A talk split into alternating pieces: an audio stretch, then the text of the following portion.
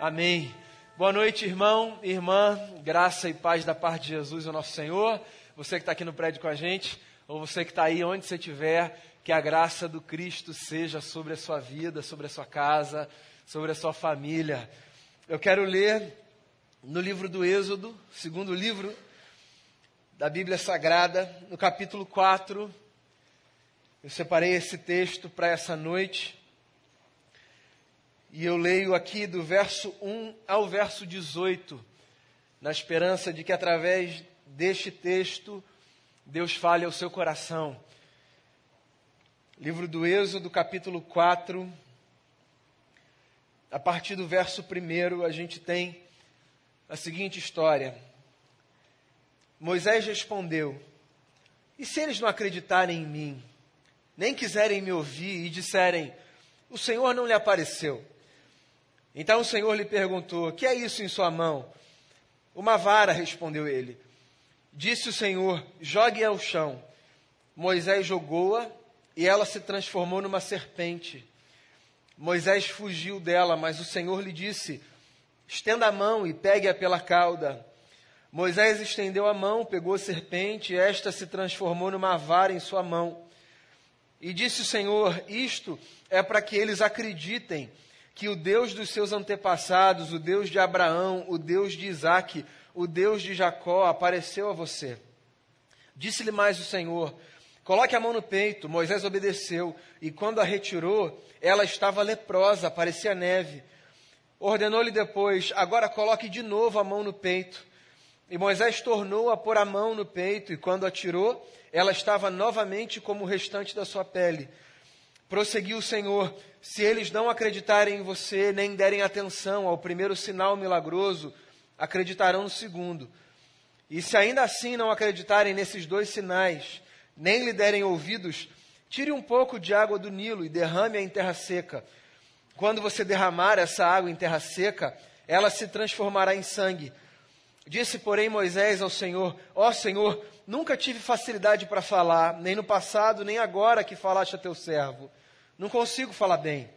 Disse-lhe o Senhor: Quem deu boca ao homem? Quem o fez surdo ou mudo? Quem lhe concede vista ou o torna cego? Não sou eu, o Senhor? Agora, pois, vá, eu estarei com você, ensinando-lhe o que dizer. Respondeu-lhe, porém, Moisés: Ah, Senhor, peço-te que envies outra pessoa.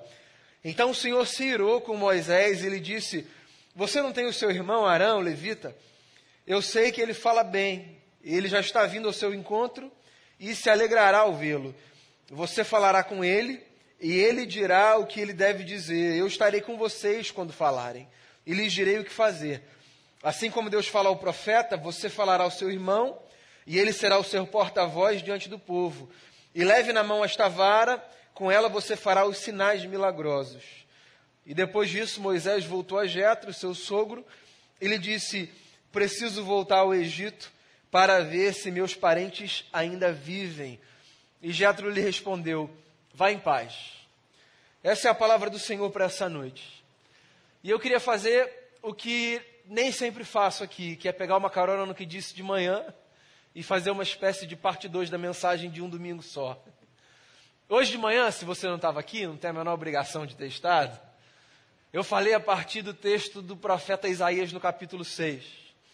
E falei sobre aquele texto como uma espécie de representação de alguns momentos da vida em que a gente se vê diante de desafios muito grandiosos e que num primeiro momento a gente sente um quê de inadequação, de eu não sou a pessoa apropriada, mas que depois a gente tem a consciência de que Deus não conta com gente perfeita, Deus conta com pecadores como nós, nos lembra que nós somos pecadores perdoados e nos encoraja, nos habilitando então para respondermos a Deus diante desses desafios, dizendo: Eis-me aqui, envia-me a mim. Essa foi a fala de hoje de manhã. Hoje eu quero ler esse outro texto dentro dessa mesma perspectiva, sabe? De como nós podemos reagir, ou nesse caso aqui, de como nós costumeiramente reagimos e respondemos a alguns desafios de Deus que nos parecem muito grandiosos. Não sei se você já passou por essa experiência, imagino que sim. De estar diante de um desafio que você sabe que é grande demais e que, por uma espécie de empolgação, você foi tomado por esse ímpeto de dizer: tudo bem, eu topo, eu faço, eu vou, eu aceito. Mas depois da excitação passada, da poeira baixada, você, nas suas reflexões, dizer assim: será que era para eu ter respondido dessa forma mesmo? Depois daquele momento de êxtase, daquele momento em que você se percebeu, sabe, muito agradecido por aquilo que foi posto, a porta que foi aberta, o convite que foi feito, depois de ter oferecido essa resposta positiva de conta comigo, eis-me aqui, usando a linguagem lá do profeta Isaías, você ter parado e feito um exercício na consciência e ter dito para si mesmo: eu não sei se era para eu ter dado essa resposta, sei lá, sei se eu vou conseguir, se vai dar, se é coisa demais, se é a hora certa. Pois esse texto aqui de Êxodo 4 é mais ou menos isso. Êxodo 3 é um capítulo importantíssimo para você entender Êxodo 4. Êxodo 3 é o capítulo no qual Deus aparece a esse homem chamado Moisés, numa experiência mística, epifânica, em que numa sarça que está pegando fogo, mas que não está sendo destruída, uma voz se faz ouvir, e essa voz encoraja esse homem chamado Moisés a voltar para uma terra de onde ele tinha fugido, porque ele tinha sido jurado de morte, para dar ao imperador daquela terra, ao rei daquela terra, ao governante daquela terra, a notícia de que o povo que estava ali vivendo escravizado por 400 anos teria agora os seus dias de escravidão findados. Capítulo 3, Moisés tem esse encontro com Deus. E depois de uma conversa longa com Deus, em que ele deseja saber qual é o nome desse Deus, como é que vai ser, ele diz: Tudo bem, eu vou. E aí no capítulo 4 parece que o que a gente tem é essa reação que vem numa espécie de delay, assim, de atraso, depois que a poeira baixa, e a gente diz assim: será que era para eu ter dito tudo bem, conta comigo? E é o que está acontecendo aqui, sabe? Moisés está olhando para Deus, e está mais ou menos dizendo assim: sabe aquela conversa que a gente teve outro dia? Então queria falar sobre ela um pouquinho. Não sei se era a hora, não sei se eu era o cara, ou não sei se eu vou conseguir fazer esse negócio.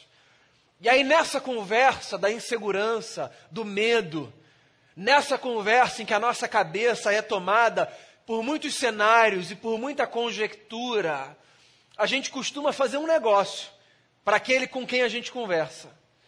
A gente costuma pedir um sinal, uma prova. A gente costuma querer uma garantia de que essa jornada vai valer a pena.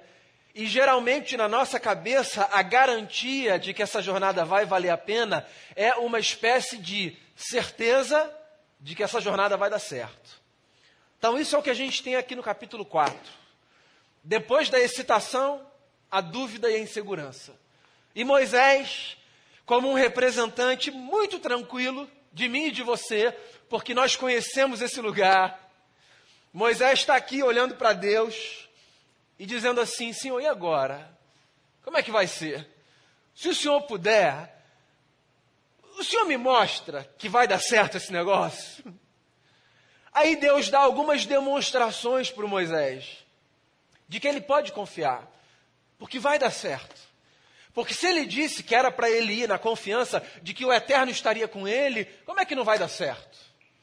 E aí na história aqui do capítulo 4, eu penso que três coisas acontecem e que são muito representativas de percepções que a gente precisa ter para o nosso coração confiar em Deus quando a gente estiver nesse cenário. A primeira coisa que acontece é Deus injetando confiança no coração de Moisés, lembrando Moisés de que quando a gente caminha com ele, ele transforma os nossos recursos em instrumento da sua graça e de demonstração da sua companhia na nossa jornada. Sabe onde eu percebo isso no texto? Nessa ordenança que Deus faz a Moisés, para que Moisés pegue uma vara que está ali, o cajado que era seu, e o lance no chão. E quando Moisés faz isso, um milagre acontece. Aquele cajado, aquela vara se transforma numa serpente. E o Moisés fica assustado.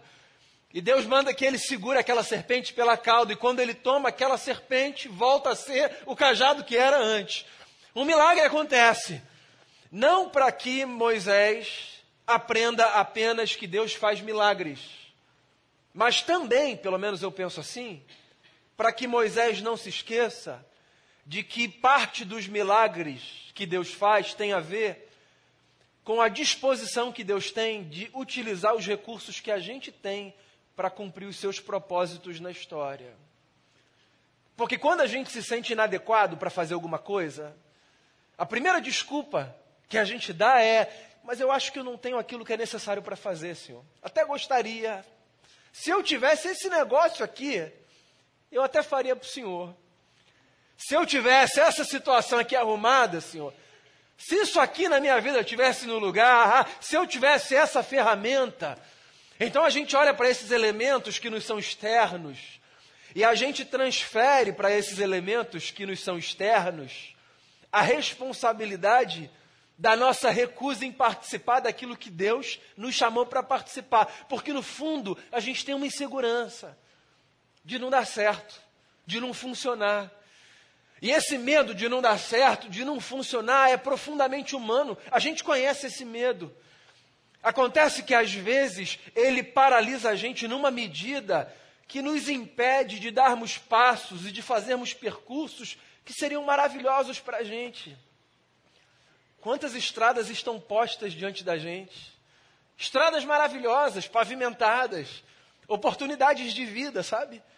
Que a gente não abraça, que a gente não experimenta, que a gente não se dá nem o direito de provar, porque a gente, por antecipação, e uma antecipação regada às vezes a orgulho, a vergonha, a medo, ao que vão pensar, ao que vão dizer. A gente nem ousa caminhar poucos passos por essas estradas. E aí Deus nos lembra na vida de que é muito mais simples do que a gente imagina.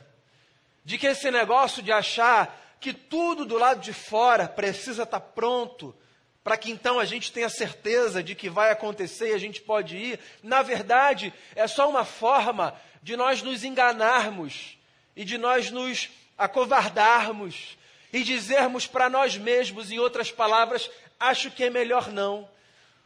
Aí está Deus aqui dizendo para Moisés: faz o seguinte, pega isso joga no chão, está vendo? O que eu posso fazer com isso que está na sua mão? Você sabe qual é para mim o equivalente dessa história no ministério de Jesus? É aquele episódio de Jesus alimentando uma multidão com cinco pães e dois peixes, né?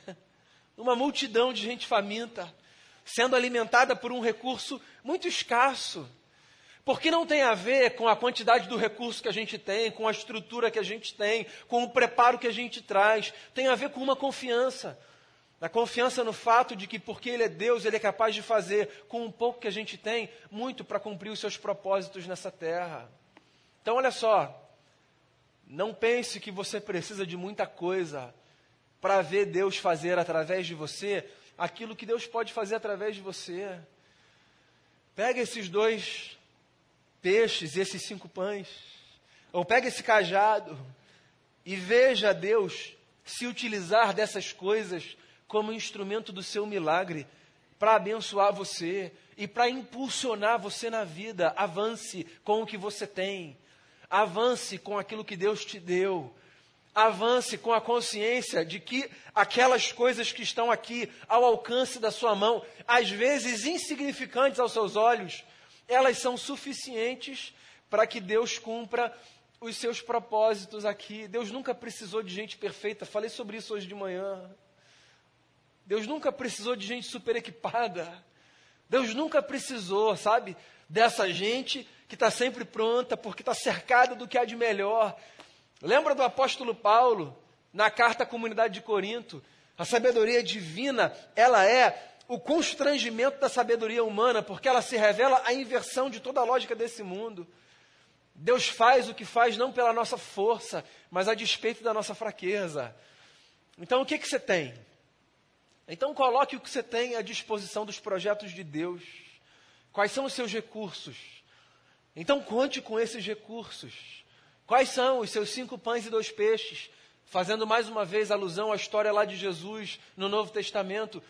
Então coloque esses cinco pães e dois peixes diante do Eterno, na fé de que com esses cinco pães e dois peixes Deus pode fazer milagres e alimentar multidões. Qual é o instrumento insignificante que está nas suas mãos, que pode ser visto por outra perspectiva? Como a vida é engraçada, né? Tem tanta coisa que aos nossos olhos é desprezível, pequena, insignificante, sem valor, mas que, às vezes, por circunstâncias, essas mesmas coisas, insignificantes, desprezíveis, pequenas, sem valor, ganham um, uma importância que até então não tinham, porque a gente passou a ver, a partir de um determinado momento, a utilidade dessas coisas. Não tem isso na vida? Aquelas coisas bobas, desprezíveis, aqueles lugares, aqueles momentos, aquelas pessoas que nós julgávamos como periféricas e que se revelaram centrais como um instrumento de Deus na nossa vida. Pois então, Deus é especialista em fazer milagres com os poucos e parcos recursos que a gente tem nas nossas mãos. Então, quando você estiver nessa situação de dizer assim, Senhor, acho que não vai dar, só tem um cajado. Pois lembre-se do Moisés, que ouviu do Eterno, lance ao chão e viu o milagre daquilo se transformar numa serpente e depois de volta um cajado. Sim, os nossos recursos, poucos, sejam eles quais forem, podem ser instrumento do agir de Deus na história. Mas não apenas os nossos recursos podem ser instrumento do agir de Deus na nossa história. A nossa vida pode ser instrumento do agir de Deus na nossa história. Porque depois de dizer, pega essa vara, esse cajado, jogue ao chão, a segunda coisa que Deus faz com Moisés é pega sua mão, coloca no peito. E tira agora. E aí Moisés vê um negócio que deve ter sido assustador, porque a sua mão antes sã, agora estava acometida por uma doença que aos olhos daquele povo, daquela cultura, era uma maldição. As marcas da lepra, é o que diz o texto. E aí isso deve ter gerado um susto em Moisés. Mas em ato contínuo, como no primeiro milagre, o mesmo aconteceu. Sabe, é como se aquela experiência fosse revertida pelo mesmo poder que a transformou naquilo. Porque Deus diz a Moisés: coloque de novo a sua mão no seu peito. E aí, quando Moisés tira a sua mão do seu peito, ele vê a sua mão sã. E para mim, muito mais do que uma lembrança de que Deus faz milagres, isso já está posto. Esse ato é uma lembrança de que Deus faz milagres contando não apenas com os nossos recursos, Deus faz milagres contando também com a nossa vida. Eu acho, inclusive, se eu puder atribuir valor aqui, eu acho, inclusive, que os milagres que Deus faz contando com a nossa vida são muito mais especiais do que os milagres que Deus faz contando com os nossos recursos. Porque o impacto do milagre que é feito com a vida está não apenas sobre aquele que é beneficiado pelo milagre que é feito. O impacto também é grandioso naquele que é instrumento do que é feito. O que eu estou querendo dizer é o seguinte: às vezes a gente acha que a nós nos basta, sobretudo se nós vivemos numa condição de privilégio, sabe, colocar à disposição de Deus um pouco do que a gente tem. Quanta gente sustenta a sua vida com Deus a partir de um compromisso religioso e rigoroso de colocar os seus recursos à disposição do eterno. Então tem gente que é assim, que sustenta a sua vida com Deus numa atitude louvável e impecável de colocar os seus recursos à disposição do reino. É quase que gente que na sua consciência compra uma paz com Deus permitindo que o seu dinheiro abençoe outro. Já que eu tenho tanto, vou colocar à disposição e, ó Senhor, tá aí, tá pago. Paguei meu imposto. Minha taxa está aí. Minha vida é outra história. O dízimo não está faltando. No evangeliquez bem claro, né? Pois então, é maravilhoso a gente participar com os nossos recursos, sabe? A gente não tem, se você caminha com a gente, você sabe disso, um tom apelativo sobre isso. Você não vai ver a gente dizendo aqui, dê porque Deus vai te devolver, abençoe porque aí Deus vai te abençoar. Você não vai ouvir isso da nossa boca. Mas você vai ouvir isso domingo após domingo, aqui desse púlpito. Contribua porque é um privilégio contribuir. Coloque os seus recursos à disposição do reino, Porque é uma dádiva a gente participar, a gente abençoar. Seja generoso. Você vai ouvir a gente falar isso aqui direto. Participe daquilo que Deus faz através da igreja, participe daquilo que Deus faz através de outras instituições. Proteja o seu coração da avareza, partilhando aquilo que você tem. Isso você vai ouvir a gente falar. Porque de fato a gente acredita nisso como um princípio bíblico. A gente colocar aquilo que a gente tem à disposição do reino, colocando o que a gente tem ao serviço do próximo, é maravilhoso. Ensine isso para os seus filhos e pratique isso com a sua vida. É maravilhoso, é uma dádiva, é uma conversão. Dizem, inclusive, que a última parte do corpo do ser humano a se converter é o bolso. Né? Mas essa é uma conversa para outro dia. Mas é, é uma dádiva. Mas mais importante do que a gente ver o que Deus faz com o que a gente tem, é a gente ver o que Deus pode fazer com quem a gente é. Todo recurso, todo recurso depositado numa urna, todo recurso transferido para uma conta, todo recurso colocado num gasofilácio, não dá conta de uma vida vazia de sentido, porque privada de participar daquilo que Deus é capaz de fazer. Muito mais importante do que ver Deus agir através do que a gente tem, é ver Deus agir através de quem a gente é. De modo que a minha fala para você é: participe com o que você tem. E quando eu falo o que você tem, eu não falo só o dinheiro que você vai abençoar onde quer que seja, não. Eu falo o seu talento, a sua inteligência, sabe, aquilo que você adquiriu. Participe com o que você tem, mas coloque a sua vida à disposição do reino dos céus. Porque Deus pode fazer milagres na história através de quem você é.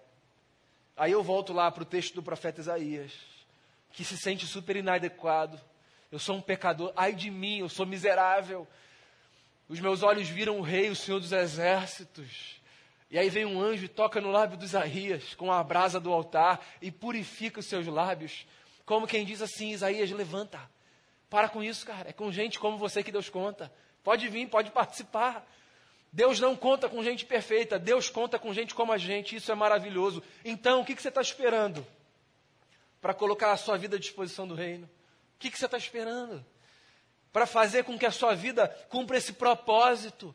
Por que, que você está fugindo de Deus? Por que, Jonas? Você está pegando o barco na direção contrária? Por que, Moisés? Você não está acreditando que Deus pode contar com gente como você? Vem participar desse negócio. Vem viver a sua vida a partir dessa perspectiva, é muito mais interessante. Vá para o seu trabalho assim. Vá para o seu trabalho pensando que a sua vida pode ser um instrumento de Deus no seu trabalho. Ou vá para o encontro da sua família pensando que a sua vida pode ser um instrumento de Deus no encontro da sua família. Vai encontrar os seus amigos pensando que a sua vida pode ser um instrumento nas mãos de Deus entre os seus amigos, porque não é apenas o que a gente tem, é também quem a gente é. Mas a gente é teimoso. Moisés era teimoso também. Porque depois de ver Deus fazer um milagre com seu recurso e Deus fazer um milagre na sua vida, Moisés ainda usa um terceiro subterfúgio, que é o de dizer assim: Senhor, tem um negócio que eu não sei se o senhor reparou. Eu não sei falar. Eu tenho boca pesada. É como se ele dissesse assim: Eu tenho muitas limitações que me impedem para isso. Para outra coisa até faria, se eu estava pensando aqui numa outra coisa. Para isso eu não vou servir. Eu não dou conta desse negócio, eu não sei falar. As minhas limitações me impedem de cumprir esse propósito. E aí o texto é interessante porque o texto diz que Deus se ira com Moisés. Eu gosto muito dessas descrições bíblicas, sabe? De Deus a partir dos afetos humanos. Porque facilita a gente entender Deus, sabe? A partir desses afetos que são nossos. Sabe aquela conversa que você não aguenta mais? Então você começa bem, você respira fundo, você fala, vai dar tudo certo. Aí você chega respirando. Aí depois de 15 minutos você já está jogando tudo para o alto. E Deus está nesse lugar aqui com Moisés, sabe? Porque ele disse, Senhor, então, não vai dar. Eu vi esse milagre, bonito inclusive. Olha, vou guardar esse cajado aqui como uma lembrança. Nunca vou me esquecer. Eu vi, tomei um susto nessa brincadeira, hein, Senhor? Eu vi a minha mão, graças a Deus já voltou. O Senhor é impressionante mesmo. Mas assim, não sei se o senhor reparou, eu não consigo, eu sou limitado. Aí Deus diz assim: então tá bom, Moisés. Tem o Arão, né? Tá chegando aí, né? Sei que ele está vindo. Leve ele com você. Moisés, só participa, Moisés. Que negócio é esse de dizer que as suas limitações são um impedimento para você ver Deus fazer na história aquilo que Deus quer fazer através de você? Que mania, que teimosia, que negócio é esse da gente olhar para Deus, que conhece a gente mais do que a gente se conhece, e dizer: Senhor, não vai dar não, eu não sou essa pessoa. Pensa num negócio. Pô, se Deus colocou você ali, se o seu coração está pulsando com esse negócio, se o olhar dos outros confirma, sabe, é você, cara. Se os seus talentos apontam para isso, se parece que está tudo combinando, hora, lugar, por que, que você vai fugir? Só vai. Eu sei, tem desafios que são grandiosos demais. E a gente procura encontrar todas as desculpas. Mas Deus está dizendo vai, não está? Pô, então vai. Esse negócio de dizer para Deus está bom e correr na direção contrária, você já leu os outros textos da Bíblia? Vou dar um spoiler aqui para você se você não leu. Não dá certo. Não dá certo, não. Vai na direção que ele aponta. E acredita. E se ainda assim você disser, não, não vai dar não, eu não dou conta, Deus vai colocar alguém do seu lado. Deus coloca a gente do nosso lado. Essa é uma das maravilhas da vida. Você se sente amedrontado, inadequado. Você diz que não vai dar. Aí sabe o que aparece? Um anjo do seu lado. Um anjo.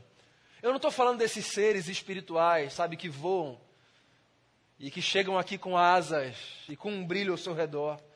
Eu estou falando de gente de carne e osso, que é anjo de Deus na sua vida que aparece só para lembrar você que Deus está do seu lado, porque por causa da teimosia do nosso coração, mesmo que Ele esteja do nosso lado, como Ele é espírito e a gente não consegue vê-lo, às vezes a gente insiste em que a gente está indo sozinho, quando no fundo a gente sabe que Ele sempre está com a gente. Aí, porque, a despeito da nossa teimosia, Ele é muito bom e muito misericordioso, Parece que ele pega um anjo e diz assim: faz um favor, querido, anda um pouquinho com ele, que é teimoso toda a vida. Só para ele se lembrar que ele não está só e que eu estou aqui. E que se ele diz que ele não dá conta de fazer sozinho, então você vai ser a lembrança cotidiana dele de que ele não está sozinho, porque quem está com Deus nunca está sozinho. Primeiro, porque ele está com a gente. E depois, porque ele jogou a gente no seio de uma comunidade. Andar com Deus é viver em comunidade. De forma que ninguém que anda com Deus nunca está sozinho. Sempre vai aparecer alguém do seu lado, como uma lembrança de que as suas limitações jamais serão um impeditivo para que você siga na direção que Deus instruiu, para ver através da sua vida os seus propósitos se cumprindo na história.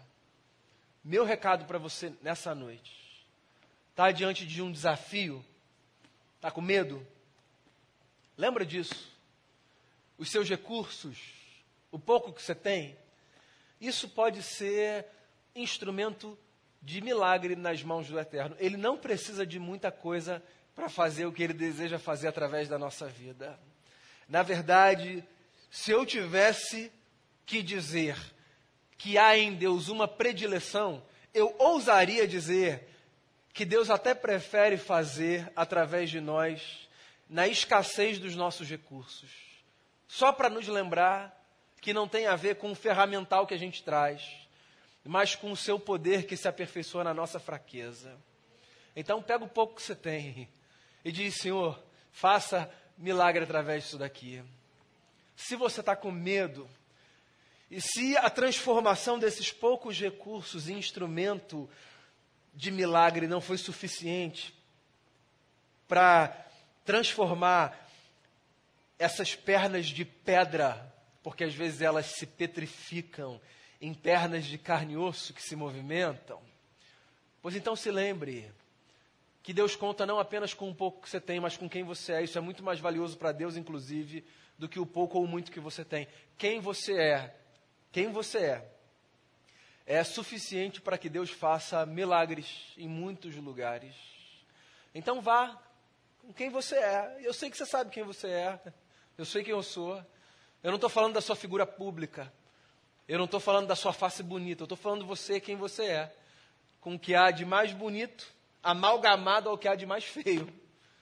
Pois então, Deus faz milagres através da sua vida, então vá, colocando não apenas os seus recursos à disposição, mas colocando o seu coração à disposição do reino.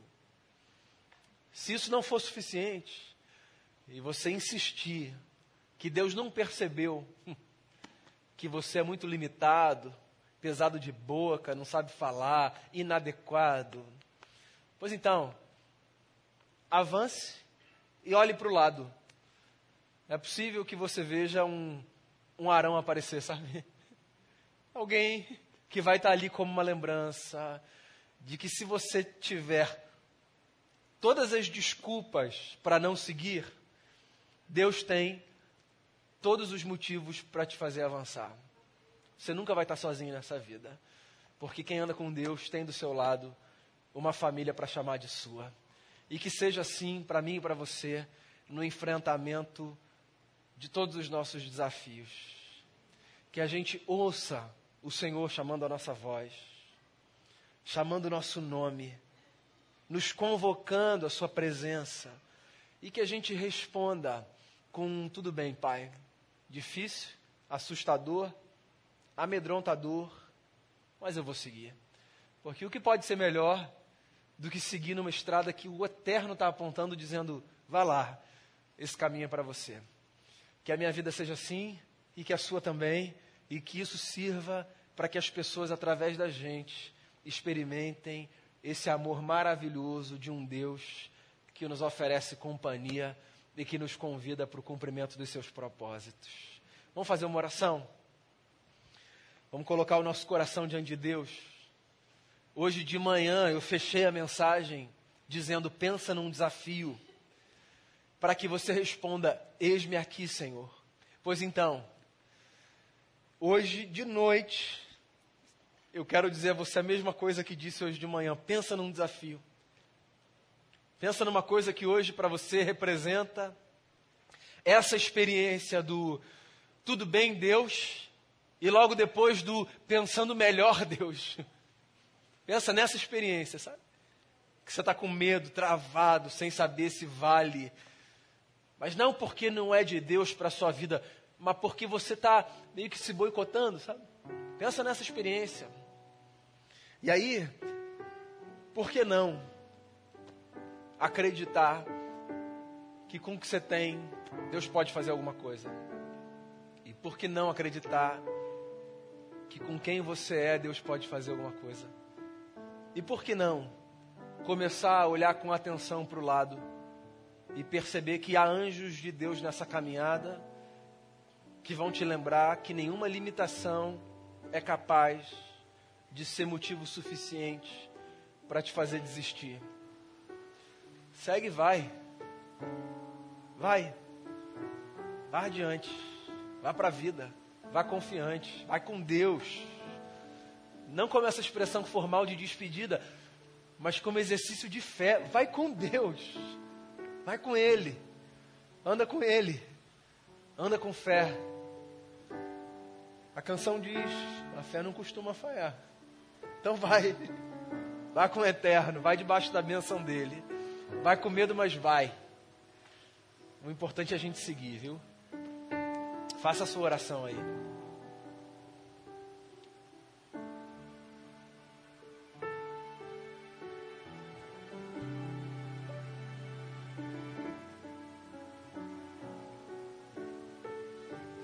Senhor,